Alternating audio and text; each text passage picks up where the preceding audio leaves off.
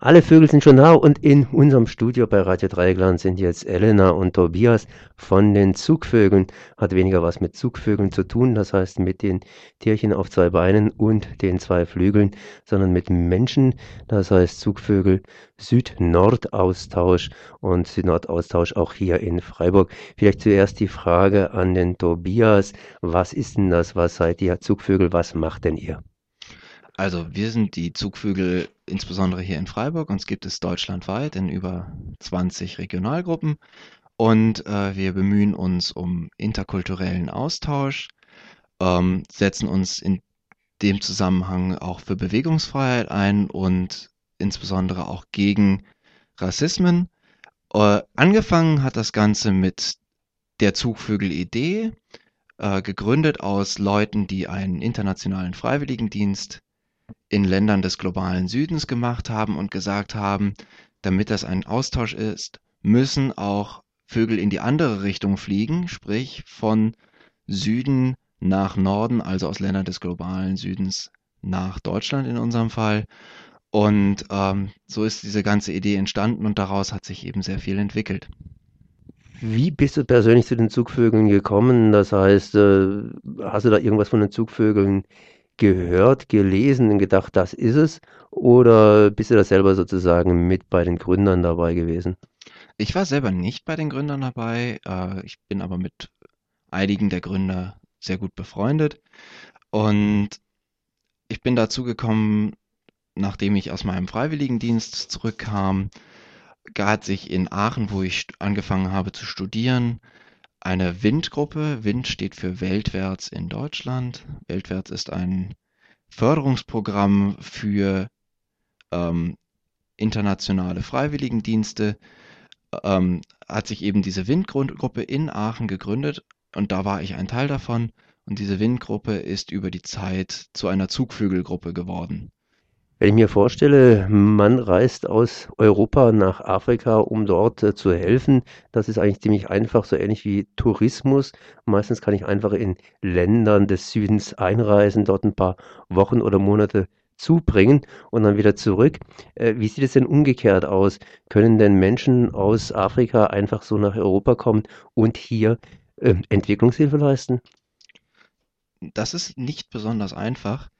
Ähm, das erste Problem, was sich stellt, ist überhaupt ein Visum zu bekommen, den Kontakt insbesondere dann auch zu ähm, den möglichen Einsatzstellen zu bekommen.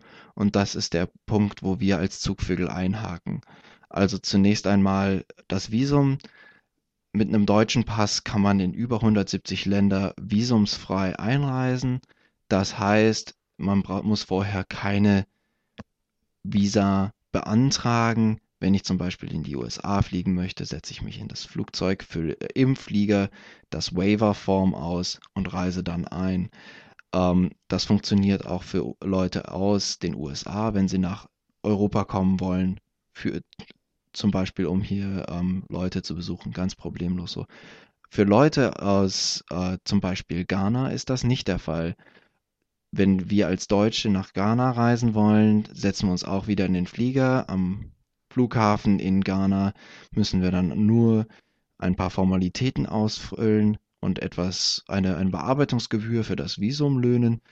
Äh, aber wenn man als Ghana äh, andersrum nach Deutschland kommen möchte, muss man vorher beim, bei der deutschen Botschaft ein Visum beantragen. Das ist ein mehrseitiger Fragebogen, häufig dann auch noch mit einem Motivationsschreiben, in dem man begründen muss, warum möchte ich nach Deutschland reisen und man muss auch noch nachweisen, dass man wirklich zu diesem Grund temporär nach Deutschland möchte und nicht permanent bleiben möchte. Dieser, dieser Prozess ist ähm, nicht nur langwierig, er ist auch teuer und sehr schwierig für die Leute im, in, im globalen Sü äh, für Leute aus dem globalen Süden oder in diesem Beispiel aus Ghana. Das heißt, man kann sich nicht einfach in den Flieger setzen und nach Deutschland fliegen. Das ist ein wichtiges Thema angesprochen. Papiere braucht sie, einen Stempel haben, aber auch andere Papiere, die irgendwelche Zahlen drauf haben, sprich Geld. Wie finanziert sich das Ganze? Wenn man zum Beispiel als Europäer ein paar Monate im Süden ist, da ist ja meistens relativ billig, zumindest wenn man günstig wohnen kann, günstig essen kann und so weiter. In Europa ist es alles ein bisschen teurer. Wie finanziert ihr euch denn? Ähm, an, also die Finanzierung hat sich an der Stelle bei uns geändert über die Zeit. Angefangen haben wir uns über Spenden zu finanzieren, sprich wir haben viel Zeit mit Fundraising, also Spenden sammeln verbracht. Äh, das heißt, jede, äh, jeder Euro, den wir für das Freiwilligenprogramm aus, aufwenden mussten, äh, aufgewendet haben, musste wirklich auch von uns als Spende eingetrieben werden. Das ist heute zum Glück nicht mehr so. Ähm, wir sind mittlerweile zertifizierte Weltwärts, eine zertifizierte Weltwärtsträgerorganisation. Weltwärts ist ähm, das Finanzierungsprogramm von der Bundesregierung, genauer vom BMZ. Ähm, das es jungen Erwachsenen ermöglicht, einen internationalen Freiwilligendienst zu tun und solche Stellen zu 75 Prozent finanziert. Die überbleibenden vier, äh, 25 Prozent finanzieren wir nach wie vor aus Spenden. Ähm, und so ist die Finanzierung eine Mischfinanzierung aus staatlicher Bezuschussung und Spenden. Elena, du bist auch hier mit dabei. Wie hat sich denn zu den Zugvögeln gezogen bzw. geschlagen, beziehungsweise wo bist denn du hergeflattert? Also ich bin ja erst seit sehr frischer Zeit dabei. Ähm, ich war nämlich auf so einer Podiumsdiskussion und auch bei einem Workshop von den Zugvögeln zum Thema Visapolitik, zur deutschen Visapolitik. Und da ging es eben gerade darum, dass es so schwer ist für Leute aus zum Beispiel dem globalen Süden nach Deutschland einzureisen. Und ich fand das interessant und dann war ich begeistert von, von dem Ganzen und habe gehört, dass da auch viele ehemalige Weltwärtsdienstler dabei sind. Und ich bin auch erst 2014 zurückgekommen und suche jetzt, war auf der Suche nach irgendeinem Engagement, das da dazu reinpasst und dann habe ich mich irgendwie gleich zu Hause gefühlt. Zurückgekommen, das heißt, du warst im Einsatz, ich nehme mal an, im Einsatz im Süden. Ja, genau, in Malawi. Was hast denn du da gemacht? Wie hast du denn das erlebt? Mm, ich habe in einem Dorf auf dem Land gelebt und habe die meiste Zeit damit verbracht, Freundschaften aufzubauen, hatte auch wirklich wundervolle Freundschaften dort. Und ähm, ja, beruflich, ich hatte, was heißt beruflich, man hat dann einfach eine Einsatzstelle und da versucht man dann eben irgendwie nützlich zu sein. Und da hatte ich eben eine sechste Klasse, da habe ich dann Englisch unterrichtet und ähm, ein Fach, das heißt Life Skills zum Beispiel. Ja, und dann gab es noch einen Kindergarten, da habe ich dann auch versucht, ein bisschen mitzuwirken. Und wie war das Leben so? Ich kann mir vorstellen, ein junges Mädchen kommt nach, ja, in den Süden rein und dort immer diese traditionellen Gesellschaften, das heißt die Älteren, die mehr zu sagen haben als die Jugendlichen und dann willst du da irgendwie denen was zeigen, beziehungsweise du unterrichtest da praktisch als Lehrerin eine Weise, die auftaucht und so weiter, eine Europäerin. Wie bist du da aufgenommen worden? Wie war denn deine Stellung da? Gab es da irgendwas mit Frau, Mann, Geschichten oder sonst wie was? Naja, ja, schwierige Frage. Ja, also zu, zuallererst muss ich sagen, dass die Menschen mega, also sehr, sehr freundlich waren. Und ich war ja auch kein, also ich wäre es gerne gewesen, aber ich war nicht wirklich gleichgestelltes ähm, Bevölkerungsmitglied, sondern ich war eben weiß und man wusste, ich komme aus dem Westen und daher hat man mir alles Mögliche nachgesehen und man wusste auch gleich, dass ich nicht alles verstehe.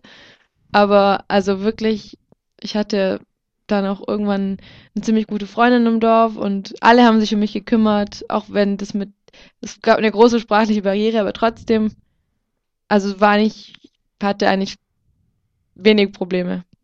Ja. Jetzt drehen wir mal den Fall um. Das heißt, jemand kommt hier nach Deutschland und macht was Ähnliches, äh, seine Sprache hier in Deutschland unterrichten, äh, beziehungsweise was machen die dann hier in Deutschland? Wie äh, läuft dieser Süd-Nord-Austausch ab? Was bringen die mit? Die haben ja auch kulturelle Fähigkeiten, die haben auch Ansichten. sollen die hier in Deutschland praktisch Euro Europa kennenlernen oder sollen sie was nach Europa reinbringen? Und wie ist denn Ihre Stellung hier in Europa?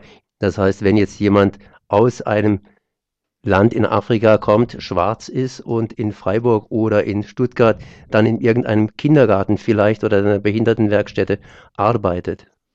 Ich finde es eigentlich genau deswegen so wichtig, jemanden hierher zu bringen, weil es ist eben kein Asylant, sondern einfach ein junger Mensch, der interessiert ist an Deutschland, aber jetzt vielleicht nicht unbedingt hier wohnen oder leben möchte auf ewig, sondern einfach nur das Land kennenlernen möchte, so wie wir auch in den Süden fliegen, um dort kulturelle Erfahrungen zu machen. Und zum Teil, also ich meine, man nimmt ja nicht irgendjemanden, sondern das sind ja dann immer Austauschprojekte und das sind ja auch gebildete Menschen. Also ich glaube, da werden die Leute sehr überrascht davon, wie aufgeschlossen die auch dann sind.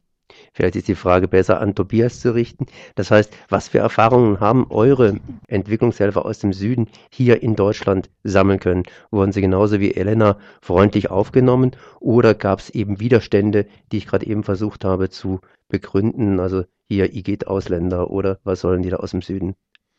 Ähm, also sie, sie kommen hierher, um das kurz richtig zu stellen, als Freiwillige. Das heißt, wir haben, sie werden von Partnerstrukturen in Län unseren, in den Ländern, aus denen wir Leute hierher holen, ähm, gesucht und dann auch vorbereitet auf ihren Dienst in Deutschland und ähm, suchen sich ihre Stelle hier in Deutschland auch aus. Und die Stellen, auf die sich unsere Freiwilligen bewerben, ähm, haben wir vorher gefunden und explizit gefragt, habt ihr Interesse daran, einen internationalen Freiwilligen, eine internationale Freiwillige aufzunehmen? Das heißt, wir versuchen, so gut es geht, an, am Arbeitsplatz oder an der Einsa in der Einsatzstelle ähm, da ein offenes Verhältnis äh, vorzubereiten sozusagen und das gleiche auch bei der, bei den, bei den Gastfamilien, in denen die Freiwilligen leben. Es kann natürlich vorkommen, und das können wir nicht verhindern, das ist äh, leider in Deutschland so, dass es Menschen gibt, die Leuten von an, aus anderen Ländern nicht aufgeschlossen gegenüber auftreten. Aber auch hier ähm, bei unseren Freiwilligen es, kommt es ab und zu, hören wir von denen, ja, ich bin nicht so gut integriert, wie ich das gerne wäre. Ähm, aber eine direkte Diskriminierung ähm, ist mir im Moment nicht bekannt, bis auf den Fall, wo die Frankfurter Allgemeine Zeitung einen unserer Freiwilligen als äh, Asylanten bezeichnet hat und dann auch falsch abgedruckt hat. Ja, Tobias äh, und Elena, ihr habt uns einen schönen Einblick gegeben in eure Arbeit. Ein Einblick heißt natürlich äh, nur einen ganz, ganz groben Überblick. Wo kann man sich denn über euch mehr informieren? Ja, das geht zum einen ähm, im Internet, einfach auf www.zugvögel.org, also Zugvögel einfach wieder wie die Tiere, halt mit OE. Und auf der, zum anderen geht das auch über die, äh, über unsere Regionalgruppe hier in Freiburg und dafür einfach eine E-Mail an freiburg.zugvögel.org. Dann danke ich euch mal beiden, dass ihr da gewesen seid. Merci. Bitte. Bitte gerne. Tschüss.